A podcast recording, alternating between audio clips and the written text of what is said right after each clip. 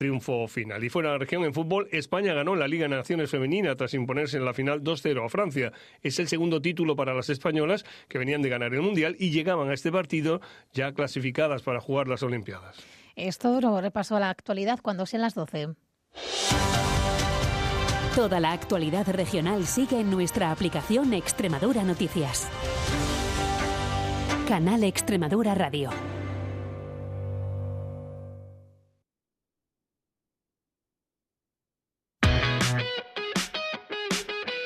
¿Quieres aprender a consumir de manera responsable? ¿Te surgen dudas a la hora de comprar? En Canal Extremadura Radio los martes a las nueve y media de la noche te ofrecemos toda la información que necesitas a la hora de consumir sin dudas y sin letra pequeña. Sin letra pequeña, con Jimena Matías. Un programa de información al consumidor en colaboración con el Instituto de Consumo de Extremadura, Junta de Extremadura, Canal Extremadura Radio.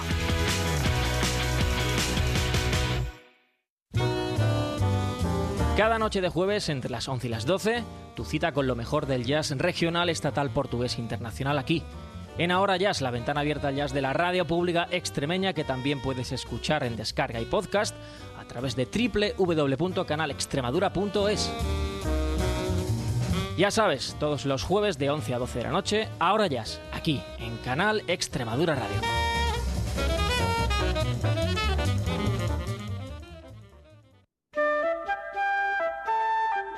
¿Te has preguntado alguna vez qué hay detrás de esos rostros arrugados y sonrisas llenas de historias? En Extremadura las personas mayores son un auténtico tesoro. Prepárate para emocionarte con palabras mayores, porque tenemos historias que son más que recuerdos. Son lecciones de vida que siguen inspirando.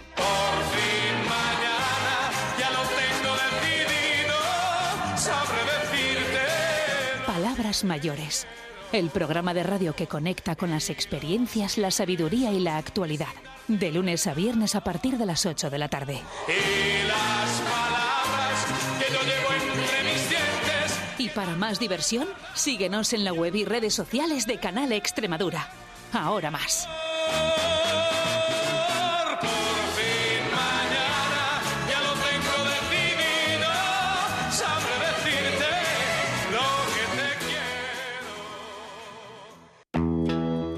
Para el programa de esta semana tengo muchas preguntas. ¿Cómo afectan las cuestiones de género a las bandas de música?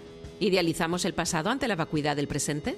¿Conocemos el alcance de los estudios que se hacen sobre Extremadura? ¿Pueden las artes contribuir a mejorar nuestra calidad de vida? Voy a tener también muchas respuestas. Con Luis Saiz Díez, Niña de Mantequilla, Monty Peiró, el equipo de la tertulia, un par de microrelatos, conexiones con la flora y fauna, mis canciones son vuestras, agenda de... Gente corriente, los sábados a mediodía de 12 a 2.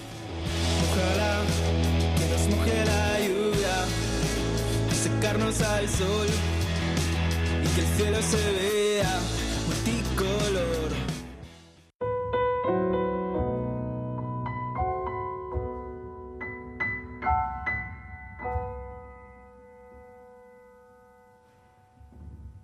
Ne me quitte pas. Il faut oublier. Tout peut s'oublier. Qui s'enfuit déjà. Oublier le temps des malentendus et le temps perdu. À savoir comment oublier ces heures qui tuaient parfois à coup de pourquoi le cœur Son las 11 y 10, hemos comenzado nuestra segunda hora de sol y lo hemos hecho con una canción que quizás sea frivolité, porque para esta hora, en las mañanas de la radio, quizás sería más normal poner algo un poquito más movido, pero es que nos ha gustado tanto esta versión, nos gusta tanto Maite Martín. Y nos ha sorprendido tanto que hiciera de repente esta versión que hemos dicho, venga, una frivolité, que de vez en cuando hay que marcarse una de estas, ¿no? Para comenzar la segunda hora de sol. Je creuserai la terre jusqu'après ma mort pour couvrir ton corps d'or et de lumière, Je ferai un domaine où l'amour sera roi, où l'amour sera loi, où tu seras reine. Ne me quitte pas, ne me quitte pas, ne me quitte pas, ne me quitte pas.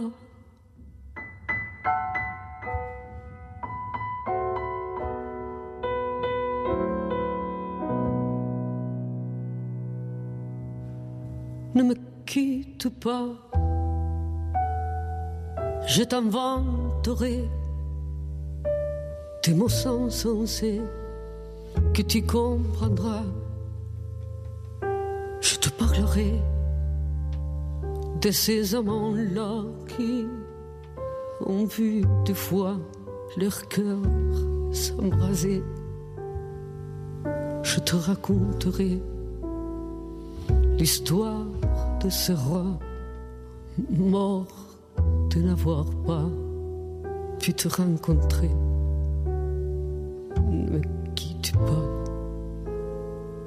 ne me quitte pas, ne me quitte pas, ne me quitte pas. Qué bonito. Qué bonito canta esta mujer. Es, es como de repente si estás en medio de lo ajetreado y lo movido del día, te sientas un poquito, te tomas un café si puedes, ¿no? Sí, sí, sí. Y escuchas Oye, esto imagínate ahora mismo mirando así por un ventanal así tranquilamente mirando el Claro. horizonte ahora mismo. Y luego ya, después de esos minutitos, reordenas un poco los pensamientos, te tranquilizas y luego dices, venga, vamos a seguir otra vez, ¿no? Ujú. Pues- Al mundanal al ruido, al mundanal al ruido. Al ruido. Maite, Maite Martín es enorme. Y siempre que la pongo lo digo, yo ya casi es una tradición. Sí. ¿Qué concierto dio en la Plaza de San Jorge, en Cáceres, en un WOMAT de hace ya unos cuantos años? Unos poquitos ya. Ujú. ¿Qué concierto dio en la Plaza de San Jorge en un WOMAT? Esta mujer es maravillosa. Y ahora, pues directamente hachazo y cambiamos de tema. Pues venga, venga.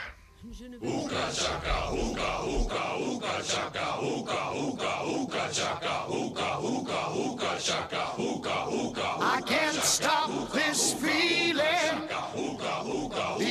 inside of me. Girl, you just don't realize what you do to me. When you hold Oye, pues ¿sabes que el otro día vino Ana Garajera de hacer uno de esos reportajes suyos y venía con los pies mojados, llena de barro? ¿Qué fue? Y, y con pelos, tenía muchos pelos. Pero ¿Cómo que eran- tenía muchos pelos? Sí, sí, es que creo que nos trae una historia de, de amor perruno, perruno. Esta es la historia de Juanjo. O de Sony.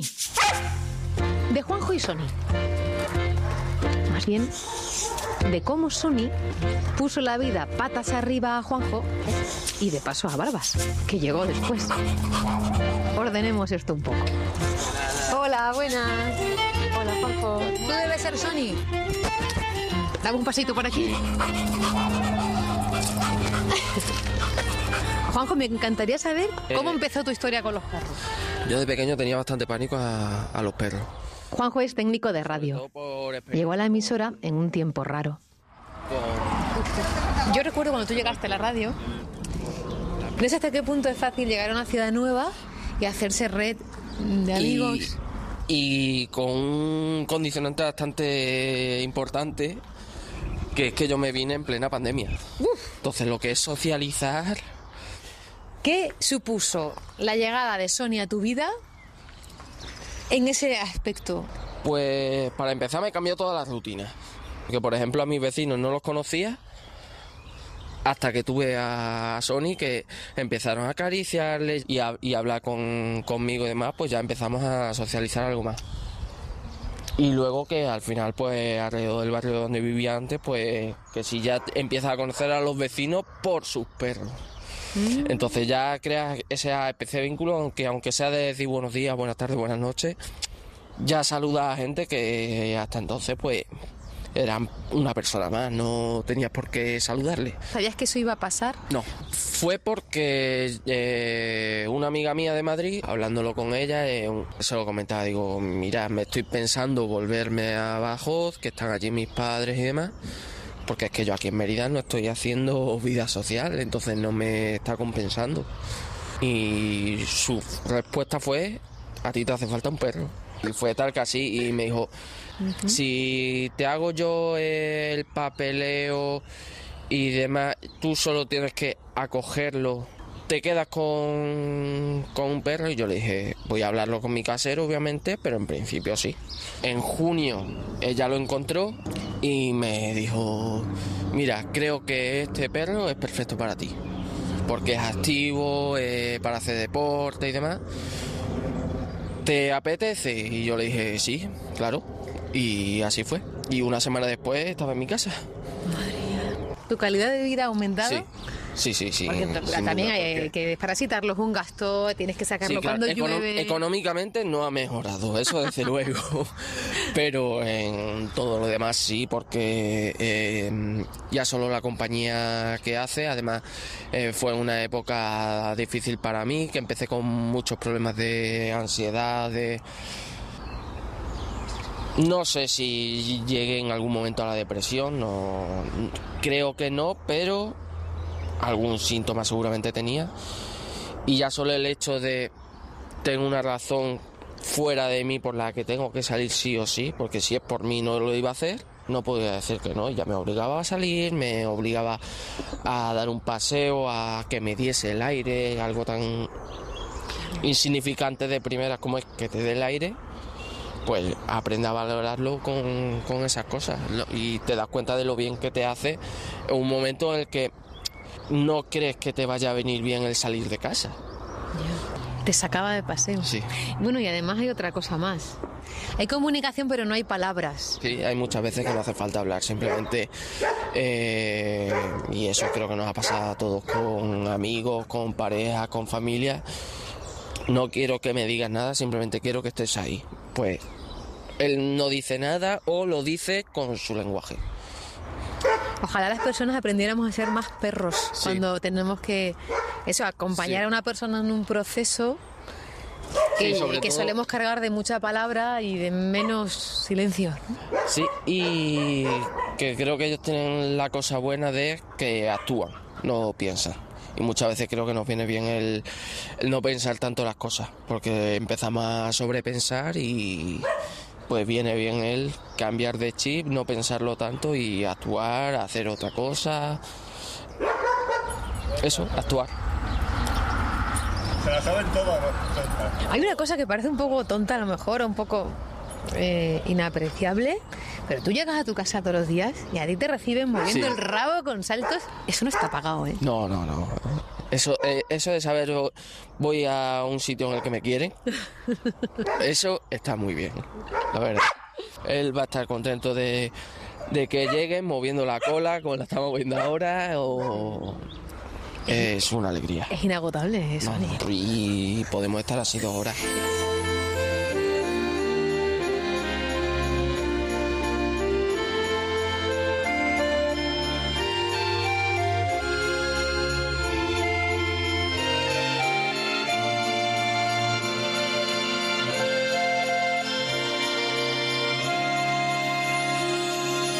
Siempre cuento la misma anécdota que hubo un día que eh, estaba fatal, que apenas podía salir de casa y esto que te aburres y lo que hice fue eh, abrirme Tinder, que lo tenía más que abandonado y demás, y puse mis fotos con Sony.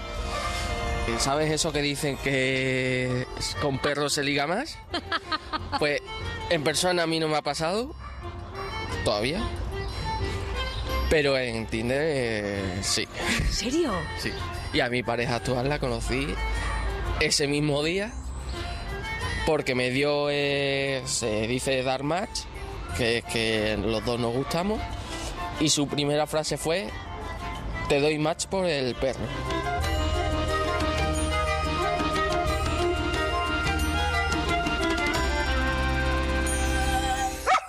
Eh, Juanjo, ti además, ¿hasta qué punto te ha cambiado la mirada o la sensibilidad respecto a los animales? Hasta que no vives algo en tus propias carnes, no, por mucho que nos queramos poner en esa situación, y a mí me ha pasado mucho de a raíz de tener a Sony en mi vida, Si veo algún perrito por la calle que lo veo solo, me quedo con él hasta que aparezca eh, su persona, hasta que aparezca alguien y si no aparece, intentar cuidarle, intentar mm, que no se quede solo. ¿Has llevado a llevarte alguno a tu casa un tiempo? Si hace una semana eh, Barbas, Barbas. Barbas. Es- Ese es el nombre que le pusimos aquí a la organización porque no sabemos cómo se llamaría. Llevaba tiempo sin comer, Y te tentó que Sí. se quedara en tu casa. sí. Y estuve con él en casa dos días, pero por mucho que quisiese quedarme con él en casa, sé de mis limitaciones. Por mucho que quisiese no iba a poder, porque al final eh, es una responsabilidad muy grande. ¿Qué hace una persona en esa situación? ¿Qué vías tiene? Yo lo primero que hice fue llevarle al veterinario. Le pasaron el lector de chip, eh, en este caso no lo tenía. ¿Y entonces dónde está ahora? Eh, ahora está en la perrera de Mérida y están esperando a ver si alguien se puede hacer cargo de él y a- al ser precisamente de esa raza parece ser que va a encontrar acogida pronto.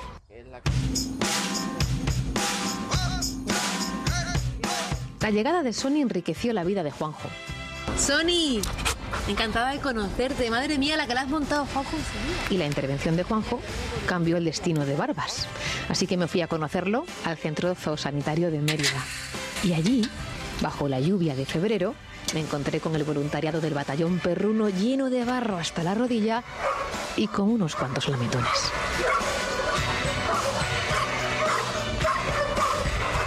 Hola, buenas.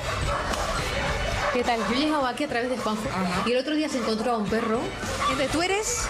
Yo soy Vanessa Simón, soy la presidenta de la asociación y aparte, bueno, pues la que un poco comenzó con esta actividad de, de los paseos solidarios. Claro, sí. está un día de perros. Hijo, ya te digo, nunca me Como- lo he dicho. sí, pero vosotras venís-. Sí, siempre. ¿Venís siempre? Siempre. Martes, jueves y domingo no fallamos. Y si algún día, hombre, pues está demasiado que ya es al perro también al que perjudica porque no lo vas a sacar y, y lo vas a dejar empapado ahí en pleno invierno por la noche, que va a ser peor el remedio que la enfermedad, pues lo cambiamos a lo mejor para el día siguiente o lo que sea, pero siempre los tres días en semana mm, no faltamos a, a esta cita desde hace casi 10 años y pues simplemente lo hacemos por, por estos animales que si no estarían encerrados 24 horas en un chenil. Sí.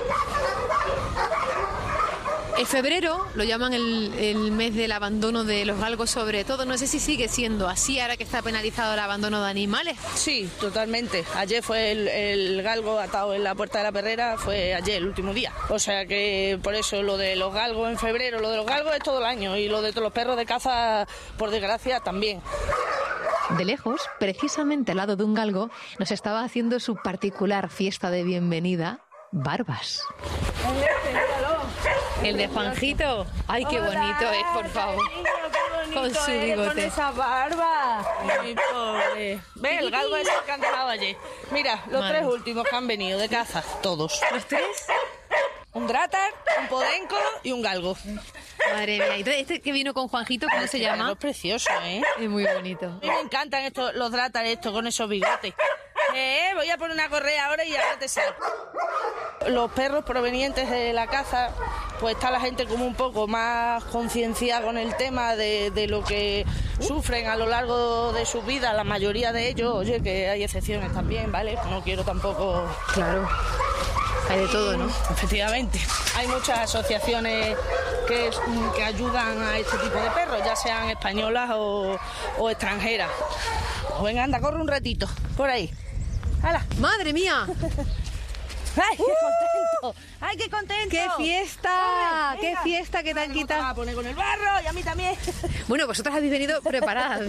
Venís Sí, todas con las botas. venimos todas preparadas porque ya no lo sabemos y de aquí a la lavadora... ¡No salte!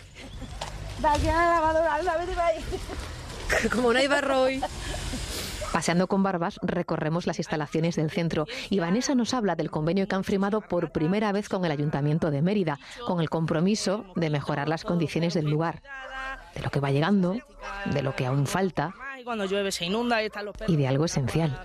Cierto es que esto era una perrera de muerte, igual que casi todas las del país. Me refiero, pues eso, que mm, perro que entraba, perro que a los 21 días no es adoptado ni reclamado, pues perro que es sacrificado. Entonces, bueno, con- ya no. Ya no existe, efectivamente, desde que estamos nosotros aquí, por lo menos fue de las primeras cosas que se consiguió. Porque eso vendrá en la ley nueva de protección animal también, ¿no? La ley nueva ya lo refleja, efectivamente, pero de ahí para atrás no reflejaba. Un paseo puede parecer algo solamente lúdico, de puro esparcimiento, pero precisamente de paseo con barbas hemos entendido que no. Claro, los momentos de paseo son súper importantes, no solo para que el perro salga, necesitamos conocerlos, socializarlo. Todo encaminado a la adopción o a la acogida. Tiramos de publicaciones cuando necesitamos esa acogida y sí que es verdad que la gente suele responder. Suele responder ante perros, sobre todo cachorros y perros de tamaño pequeño. Porque ya cuando pedimos adopción, pues para un perro que es mayor mm, y pesa 30 kilos, mm, adopción acogida, eso ya cuesta más. Pues lo que digo, es un trabajo de chino desde que empiezas publicando la adopción hasta que llega la adopción, hasta que efectivamente alguien voluntariamente lleva el perro o entre todos hacemos un grupo para pagar el viaje y uno pone 5 euros, otro pone 10. Es un trabajo de chino totalmente, sin apoyo ninguno de las administraciones y que nos lo sacamos pues del pellejo y del corazón.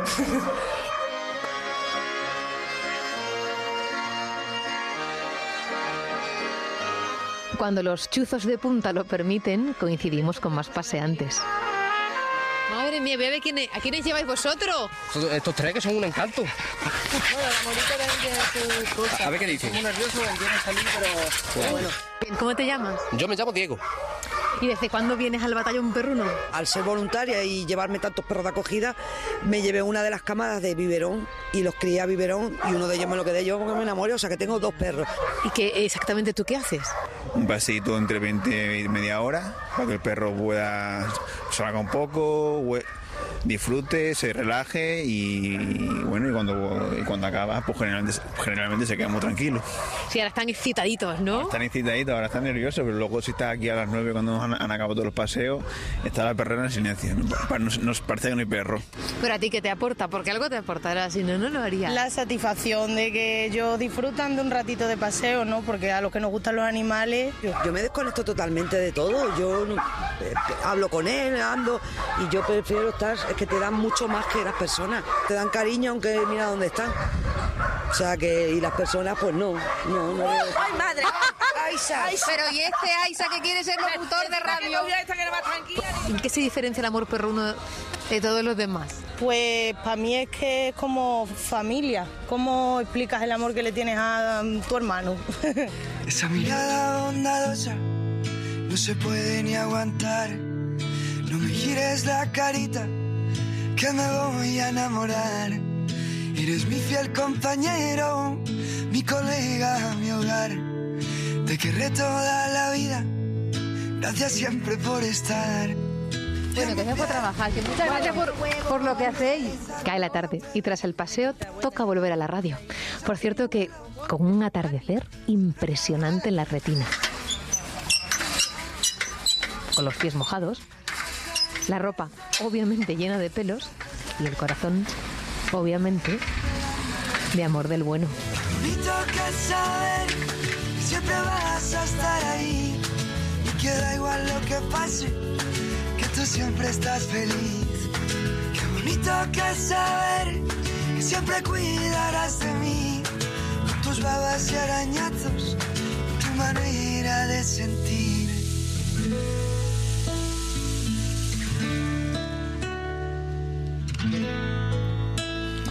Pues muchas gracias, Ana Grajera. Amores perros. Batallón perruno, ¿no? Batallón perruno. Siempre, ahí. hasta la victoria, siempre. Batallón perruno Power, once y media.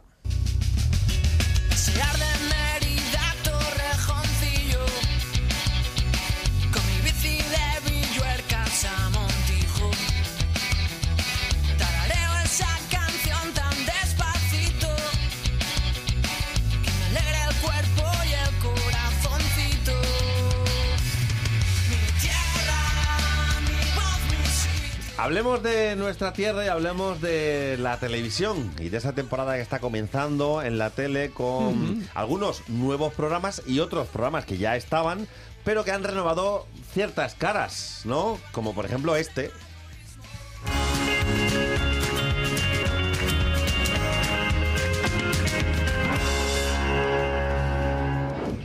Buenas tardes y bienvenidos a la nueva temporada de Territorio Extremadura. Soy Isa Casilda y voy a estar con vosotros cada tarde después de Extremadura Noticias para contar el día a día de... Cada tarde después de Extremadura Noticia. El caso es que a mí me sonaba la, la voz de esta chica. Y el nombre, pues, y el nombre también. Y el nombre también. Isa Casilda, ¿qué tal? ¿Cómo estás? Pues estoy muy bien, Antonio Mané, muy bien, muy bien, muy feliz de estar aquí con vosotros. Te has sido un crossover, ¿no? Te has ido de la radio a la tele. Sí, me os estoy siendo infiel. Sí. Uh, pero ahora llevas peor vida, ¿no? Ahora llevas peor vida. un- el poliamor, tú llevas el poliamor directamente Ahora por está de moda el poliamor, así que lo estamos practicando. Claro que sí, exactamente. Y está también Manu Barba contigo. Hola Manu, ¿qué tal? ¿Qué tal? Buenos días. Sí. Es el director de Territorio Extremadura. Entre otras cosas. En esta nueva etapa... sí, sí, otro día hablamos de otras cosas que diriges también. Hoy vamos a hablar de, de Territorio Extremadura. Territorio Extremadura. Que comienza la tercera temporada, ¿no? ¿Qué es Territorio Extremadura? Pues primero os hemos robado a Isa Casilda. Ajá. Y que- y- No sois tontos, no sois tontos. de lo bueno lo evidentemente. mejor. Claro. Y Territorio Extremadura, pues eh, hemos vuelto. Estamos ahora en la tercera temporada y queremos seguir haciendo pues lo mismo, pero con un pequeño cambio. Vamos a volver a recorrer pues todos los pueblos de Extremadura, sobre todo los más pequeños, las, zonas rurales. Eh, pretendemos eh, en estos meses llegar a todas las comarcas. Hemos puesto ese objetivo. A todos los pueblos va a estar más difícil. Son 360 y... 88. 388. Sí, sí, sí. sí. Bueno, van 388. cambiando a veces. Es que hubo una temporada Sí. en la que como Que eran íbamos... 383. Sí, Hubo una temporada sí, que pero, 383 sí, pero luego, pero luego hubo una, una aluvión de, de pedanías que se independizaron y entonces creo que estamos ahora en 388. Sí, sí. Pues nos conformamos con 300. Ostras. Es que es eh, media hora diaria. 25 minutos. 25 minutos diarios. Es una velocidad tremenda para la tele, ¿no? Cada día vamos a conocemos cuatro historias diferentes. Intentamos ir Cáceres, Badajoz. Y, bueno, son historias de todo tipo. La verdad que el programa es muy, muy variado. Podemos encontrar, pues, sobre todo historias enfocadas desde un punto de vista personal. Y bueno, pues deporte, cultura, también sociedad. Eh, vamos, vamos haciendo una labor de búsqueda para, para encontrar eso, las mejores historias, también las más entretenidas, hacer una función también de servicio público y darle voz a, a esa gente de, de los pueblos más pequeños de Extremadura, contar sus iniciativas, sus proyectos. Así que si nos están escuchando, pues nosotros vamos recorriendo eso, todos Sí, los si alguien municipios. sabe historias curiosas, eh, gente interesante, que os escriban y os lo cuenten, ¿no? Eso es, eso es. Sí, a nosotros estos programas además luego nos vienen fenomenal porque los vemos. Ah, mira qué persona más interesante y tal. Llama a Isa que te pasa el teléfono. ¿no? Ya veremos qué Isa, hago ¿cómo yo. ha sido cómo ha sido el aterrizaje en la tele ahora? Ha sido maravilloso porque la verdad somos un equipo eh, muy unido, que nos compenetramos muy bien. Tenemos a Manu que nos está ahí dirigiendo de una manera maravillosa y sobre todo, lo mejor de todo es eh, el ambiente y la sensación de equipo que hemos tenido desde el principio. Al final nos hemos unido, eh, bueno, pues un grupito de personas para hacer este programa y, y creo, Manu, no sé tú qué, qué tienes que decir al respecto, pero yo creo que, que, bueno, la andadura ha sido muy bonita y lo estamos haciendo pues lo mejor que podemos y lo mejor que sabemos y así vamos a, a seguir haciéndolo, Ajá. intentando mejorar siempre. Aquí hace, sí, Manu. Estamos muy contentos, sí. Llevamos solo tres días de, de emisión, ya lo has dicho, de lunes a viernes después de Extremadura Noticia. Y por ahora muy contentos, con muchas ganas, eh, con el equipo genial. Y pues eso, esperando que, que la gente nos vea y pueda disfrutar de... Es verdad que lo que, lo que estaba contando antes, Manu, cuando vas a los pueblos pequeños, yo no sé si notáis un poco eh, un mayor cariño, ¿no? De, de, mm, que cuando veáis a ciudades mucho más grandes en las que realmente pues ya están más acostumbrados a que los medios de comunicación estén más o menos allí. ¿Notáis ese, ese aprecio? Sí. Sí. Es un programa muy agradecido, sí, de hacer. Sí, porque son la gente quiere quiere contar esas historias y hablar de sus proyectos y no tienen a veces esa posibilidad. Y nosotros intentamos dársela y bueno, ellas, el equipo de todos los periodistas que tenemos, pues hace esa labor, un poco de, de darles voz y hacer unos reportajes pues bastante elaborados. La gente de verdad está encantada, eh, nos tratan eh, de maravilla y además se prestan, o sea, quieren contar la historia como dice Manu, quieren contar su historia, lo que sienten y darle, joder, han encontrado un programa que le mm, puede dar la importancia o la relevancia que tienen lo que están haciendo. Y no siempre se hace en televisión. Es tan rápido el ritmo que se tiene en televisión que a veces no nos paramos a, a, a descubrir esas pequeñas historias que también existen en nuestros pequeños pueblos y bueno, pues en territorio Extremadura la vamos a difundir y le vamos a dar voz a todas ellas. Claro, aquí hacéis eh, tanto labor periodístico como de producción, ¿no? Sí, así es. Contaba Manu Aquí, es que un poco. aquí lo más importante es casi es la producción. Es Sí. encontrar a la gente interesante. Luego ya hay que saber contar la historia, pero si no la tienes... Sí, de primera, de primera es eso, o sea, intentar conta- eh, encontrar esa historia eh, haciendo muchísima llamada y mucha labor de, de investigación en cada uno de, de los pueblos y en las comarcas que, que, tenemos en Extremadura.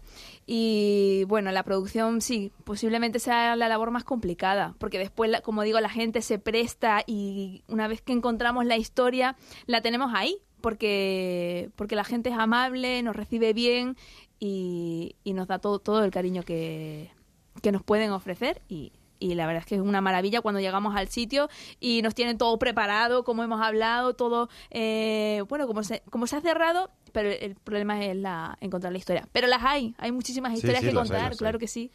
Y luego supongo que el tiempo, Manu, porque es un programa diario de estas características y deis volados todo el día. Sí, sí, sí. Y encima viajando, mm, claro, por, por el teléfono encontrar más o menos al final que es llamar por teléfono, pero cuando ya hay que ir a los sitios, Claro. con lo grande que es la región y encima en un programa diario, eso tiene que ser una locura, ¿no? Sí, sí, sí.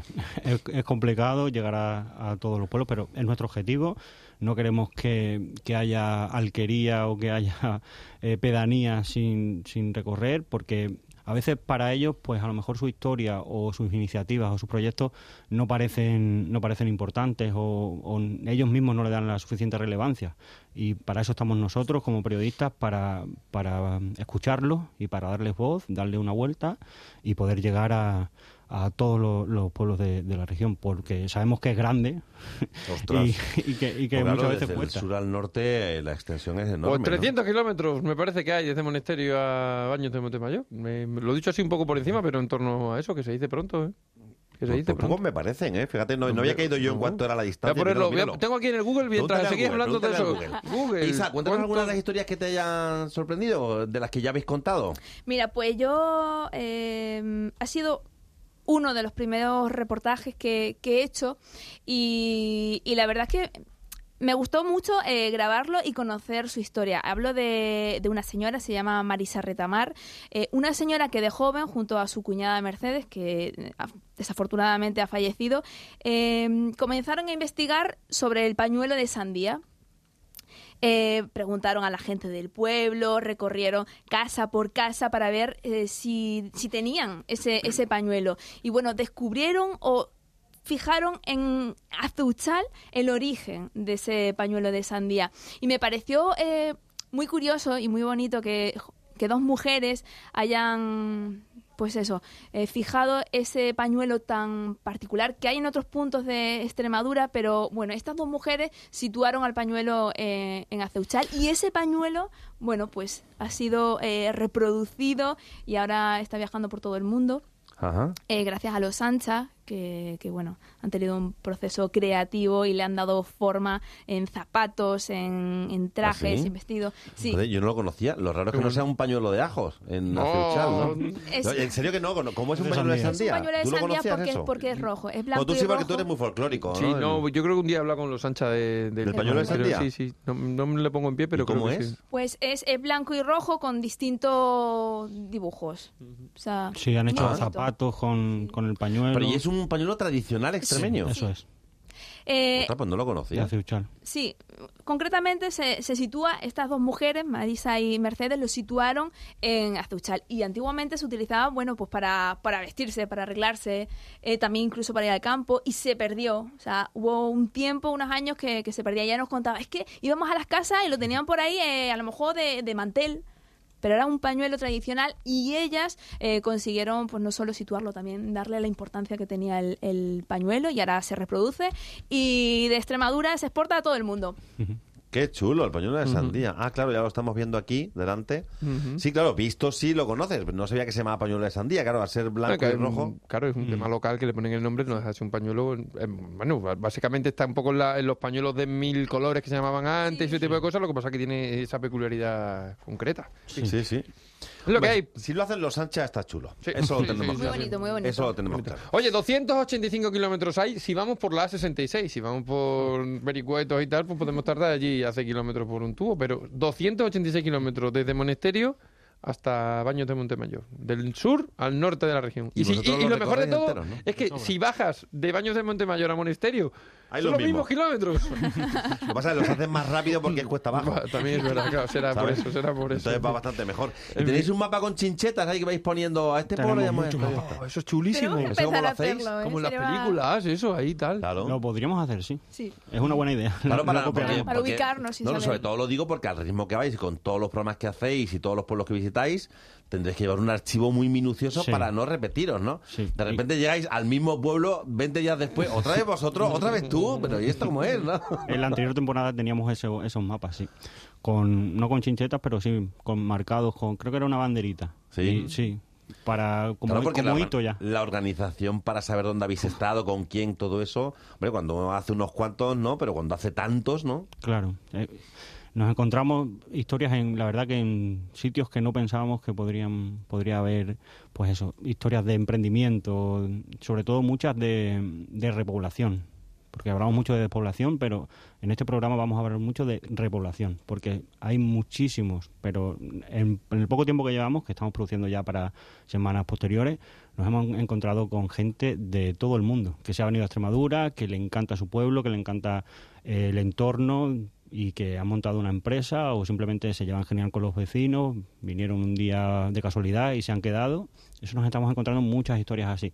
Entonces nos encanta porque, porque tienen esa simbiosis con el entorno y con los vecinos, están aprendiendo nuestras costumbres y, y la verdad que en muchos, muchos municipios pequeños que parece que siempre hablamos de despoblación, nos estamos encontrando muchas de repoblación, que está viniendo gente de Qué todos bueno. sitios y aportando también ideas, eso, empresas. Son la resistencia. Con la resistencia. ¿no? Porque tal y como están los tiempos, ¿no? Lo difícil que es. Eh, pues bueno, hay mucha gente luchando y está fenomenal que, que estéis ahí contando sus historias, ¿no? Manu, Isa, pues os vemos eh, todos los días es. después de Extremadura Noticias. Más o menos a las 3 menos 5. Ajá.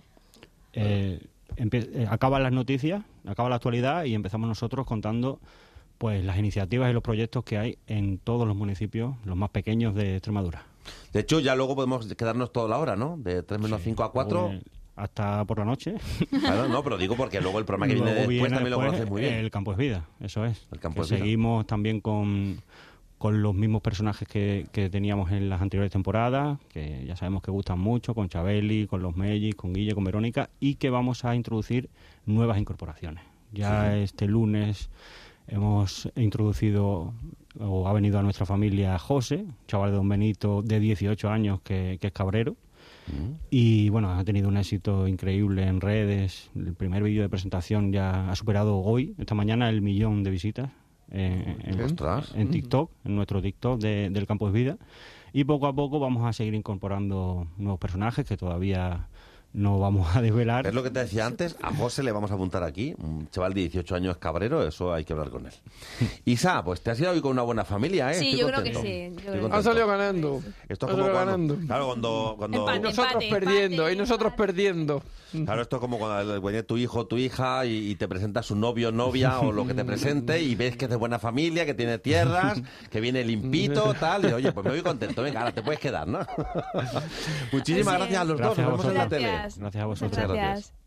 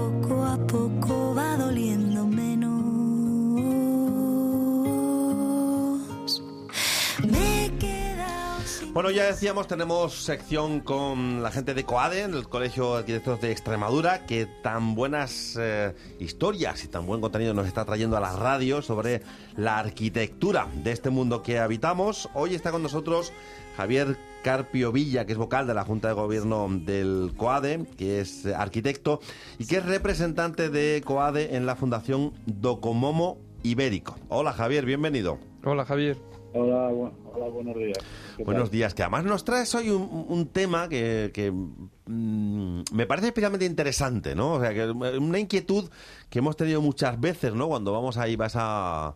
Pues ves, ves la, ca- la catedral de, de Plasencia, las catedrales de Plasencia, ¿no? O yo que sé, tanto patrimonio que tenemos por aquí, o cuando sales de Extremadura, ves, yo que sé, la de Burgos, la de León, ¿no? Y dices, oye, ¿cuáles serán las catedrales que nosotros dejaremos para el futuro? ¿Cuáles serán los edificios, no? Piensas en el Los Guggenheim. campos de fútbol, dicen. Dicen que eran la- las nuevas catedrales. ¿Ah, sí? Hace un tiempo decían Hombre, aquí eso. piensas en el Museo Nacional de Arte, Contem- de Arte Romano, ¿no? El Menar. Sí. O piensas en Bilbao en el, en el Guggenheim. Guggenheim.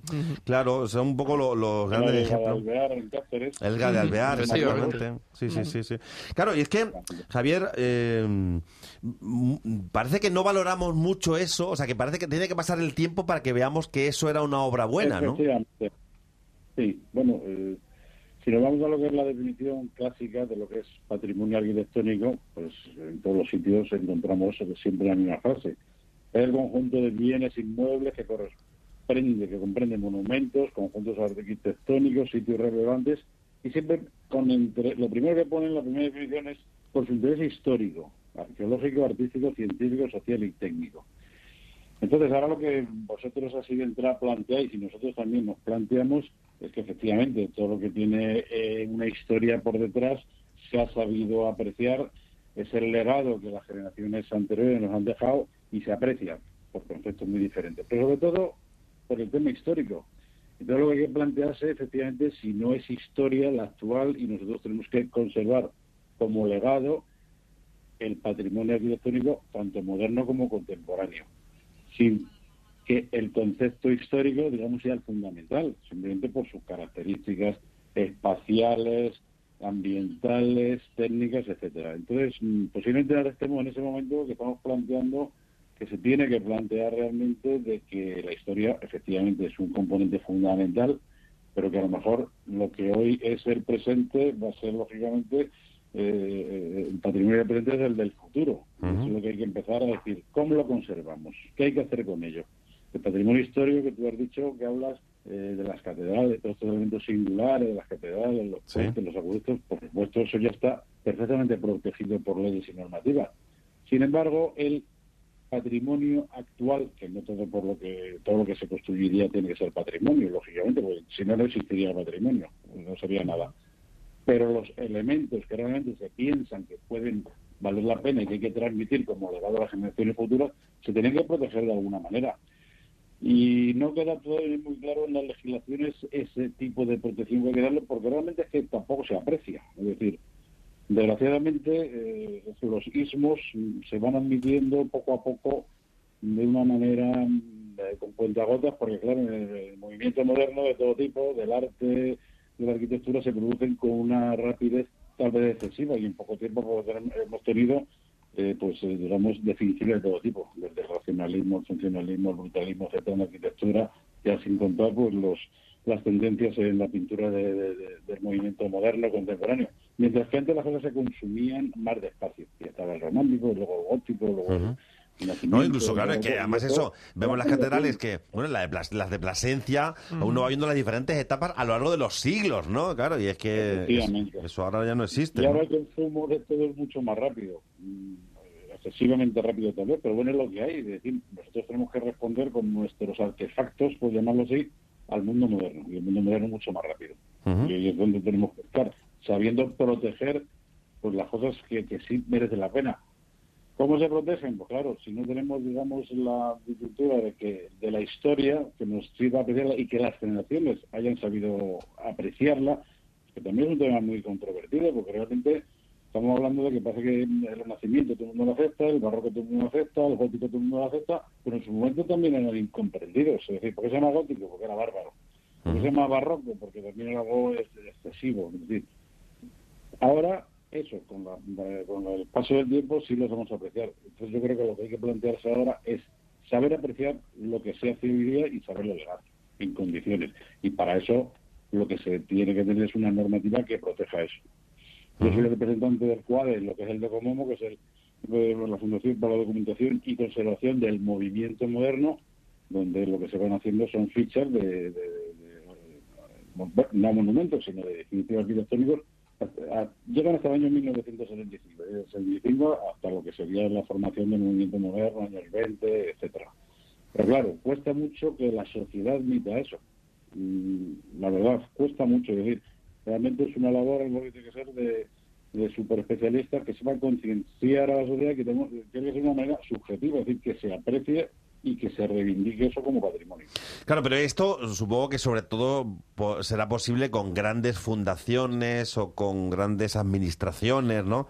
Que cuando hablamos de edificios que queden para la posteridad, claro, que siempre pensamos en edificios enormes, yo que sé, la sede del BBVA, cosas así, ¿no? Bueno, eh, eh, sí, si tienes razón lo que sí, sé lo que quiere decir. Que solo vemos eso, pero a lo mejor hay que también rescatar pequeñas intervenciones.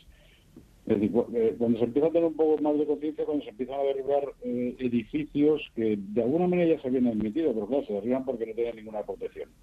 El más emblemático, digamos, cuando eh, fue cuando en Madrid se derribó lo que se llamaba la pagoda de Miguel Fisac. Hubo contestación ciudadana, pero no mucha. Luego se derribaron también fábricas de Fernando, de, de algunos arquitectos famosos de, de lo que es el movimiento moderno, y no había apenas contestación, pero también se empiezan a dar cosas pequeñas que sí deberían estar protegidas, viviendo familiar de ejemplo de las otras, son derribados, y eso es patrimonio. Lo que pasa es que, claro, la sociedad realmente, el lo que llamamos movimiento moderno o movimiento y arquitectura contemporánea, no la sabe apreciar todavía. Posiblemente es culpa de que nosotros los arquitectos, los historiadores, los arqueólogos, tampoco hayamos sabido explicarlo. Que eso Sí, es pues, que pero, tienes, pero ¿tienes algún ejemplo concreto en mente de, de algo que sea ahora moderno, que esté muy bien, como que te haya gustado mucho como arquitecto y que todavía no se valore mucho y que pienses que en el Eh, futuro se va a valorar? Vamos a ver, es que ahora mismo realmente si vemos las leyes de patrimonio, la conservación de lo contemporáneo lo deja muy en el aire.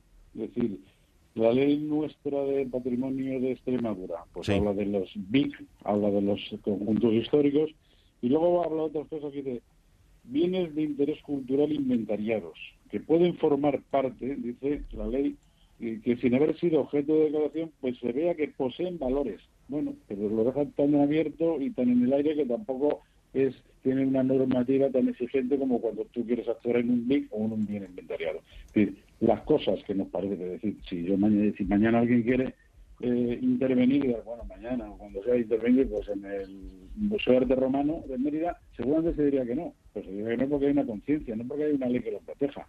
¿eh? Entonces, y eso porque es un elemento, claro, que a nivel mundial conocido, pero también hay muchas viviendas pequeñas, unifamiliares, eh, residenciales, que pueden tener mucho interés. El Docomomo pues, lo que hace realmente es eh, catalogar esas piezas que casi, por decirlo así, pasan desapercibidas, pero que pensamos que tienen interés para el futuro, dentro de lo que se llama el movimiento moderno. Porque el resto ya está protegido y muy inventariado. El moderno no. Y Javier, es que- contemporáneo, una cosa, sí. ¿Para qué decir? No, te, te preguntar, Javier, si, si había vocación de que la obra nueva, eh, por lo menos por parte de los particulares, tuviera esa, ese componente de durabilidad en el tiempo. Eh, no sé si hay mucha diferencia entre lo que decía antes Antonio, fundaciones, organizaciones, instituciones, y lo que es un poco la, la iniciativa privada. ¿Hay vocación de, de construir para, para los siglos venideros o se está construyendo en plan un poco por, bueno, pues porque tenemos que hacerlo y muy bonito o lo que sea, pero poco más? Una cosa, ya. Hombre, una cosa es la construcción. Todo el mundo quiere que su construcción de su vivienda sea lo más duradera posible, lógicamente. Que luego sea, digamos, lo más, entre comillas, bonita que trascienda, eso ya depende de las características de cada uno.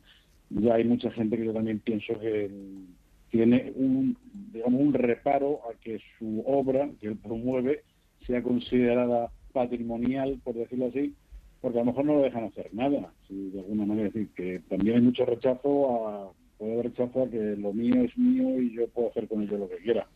Oh, pero eso, pero eso ahí hay un desajuste entonces entre la normativa un poco Sí, y todo, ¿no? sí, de, sí, de cómo protegerla. De esto hemos hablado muchas veces, Javier, con el tema de cuando hay asociaciones un poco que, que intentan proteger algunos algunas algunos edificios que están antiguos y que, y que están en riesgo de demolición, no ermitas y tal, no sé qué. Pero ¿ver- hay incentivos suficientes para que alguien mm, pueda decir, oye, yo voy a apostar por esto y, aunque me restrinjan ciertas cosas, voy a obtener otros beneficios de otra manera.